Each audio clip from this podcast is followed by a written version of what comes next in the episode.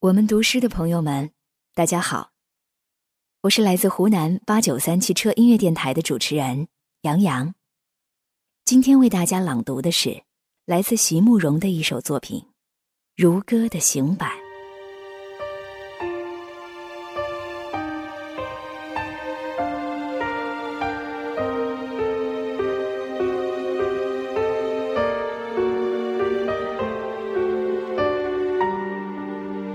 有些什么，是我所不能了解的，不然，草木怎么都会循序生长，而候鸟都能飞回故乡。一定有些什么，是我所无能为力的，不然，日与夜怎么交替的那样快？所有的时刻都已错过。忧伤使我心怀，